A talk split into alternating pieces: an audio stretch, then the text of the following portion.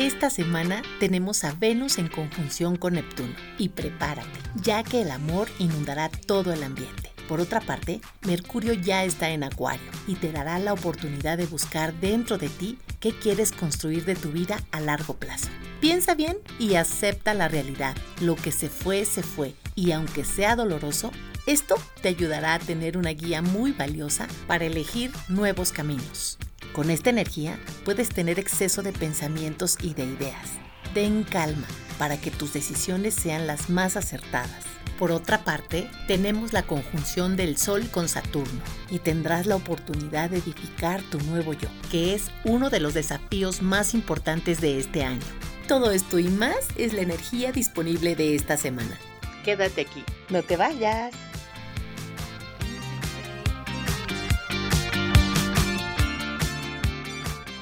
Bienvenidos a Astroimagen. ¿Te gustaría tener respuestas a esas preocupaciones que te pueden estar confundiendo, que a veces te inquietan y que no te dejan ni dormir? En este podcast aprenderás a tomar decisiones con más certeza en los temas del amor, dinero, salud, familia, imagen y profesión, entre otros más. Todo basado en la astrología y la imagología. Descubrirás la grandeza que hay dentro de ti y la proyectarás con seguridad y confianza. Disfrutarás las oportunidades y todo lo que por derecho divino te corresponde. Usarás tus talentos y con ello el autoconocimiento se reflejará en ti. Mi nombre es Silvia Santiago, astróloga y estratega de imagen personal. Quédate aquí, es tiempo de iniciar este viaje.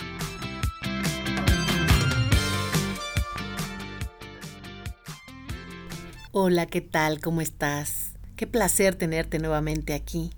Espero que estés muy bien después de toda la energía disruptiva que tuvimos esta semana. Aprendizajes muy fuertes. Vimos lo que yo creo que tenía mucho que no experimentábamos como humanidad y nos dimos cuenta que somos todo y no somos nada. Que en un momento puede cambiar nuestra vida de una manera impresionante y nos puede llevar a lugares insospechados. Pues este fue el resultado de cuando en el cielo se juntan energías tan importantes como los nodos lunares, Urano y también la luna llena. Podemos seguir experimentando y viendo desastres naturales, más temblores, incendios, sequías, inundaciones. Todo puede suceder porque Urano, que es el planeta de las sorpresas y de lo inesperado, está en Tauro, que es la Tierra. Por ese motivo, lo que vamos a estar viendo constantemente con este planeta ahí es todo lo que ya te comenté.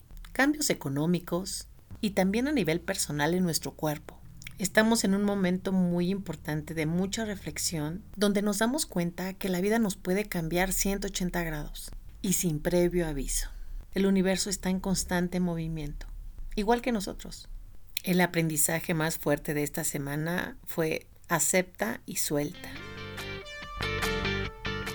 Y ahora sí, comienzo con la energía disponible de esta semana vamos a tener una energía de mucho ensueño, de muchas ilusiones y de mucho amor.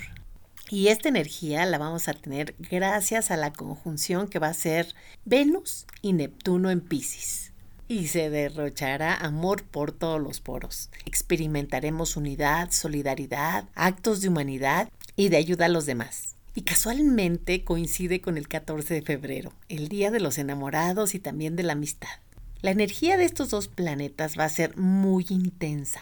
Hay que tener mucho cuidado porque recuerda que todas las energías tienen la polaridad. Me refiero a su lado luminoso y su lado oscuro algo que nos gusta y que tal vez en otras ocasiones nos puede traer todo lo contrario. Así es que muchas personas experimentarán todas las bondades de esta energía y para algunas otras se experimentará el lado opuesto que puede ser depresión, angustia, tristeza, desolación confusión, desamor y que este mismo estado que te estoy comentando eh, lleve a ciertas personas a consumir sustancias químicas nocivas para su cuerpo, como es el alcohol, alguna droga o algún somnífero. Obviamente para evadir todo el dolor que se puede sentir en, en ciertos casos. Tanta energía en agua y sobre todo cuando está ahí Neptuno puede provocar depresiones mayores. Y ese es un estado muy complicado. Si tienes un caso de una persona cercana a ti, lo más importante es atenderse de manera profesional. Y considero que lo más importante de este aspecto tan intenso es darnos cuenta que el amor de nuestra vida somos nosotros mismos. Cuando tú entregas cariño a alguien, con el afán o con la ilusión de que se te va a regresar de la misma manera, se puede estar sembrando expectativas. Y hay una frase que me encanta que dice que el que siembra expectativas cosecha frustraciones. El aprendizaje de esta semana sería, no todas las personas aman y demuestran ese amor de la misma forma aunque no te lo digan todo el tiempo, sus actos te lo pueden estar recalcando todos los días. Obviamente, si tienes dudas, pues pregunta, porque lo más bonito siempre es que sea recíproco. Bueno, eso creo yo. En resumen, el amor es la energía más poderosa y más hermosa que tenemos los seres humanos. Así es que empápate de ella y disfrútala al máximo. Otro de los aspectos que tenemos esta semana es la entrada de Mercurio en Acuario.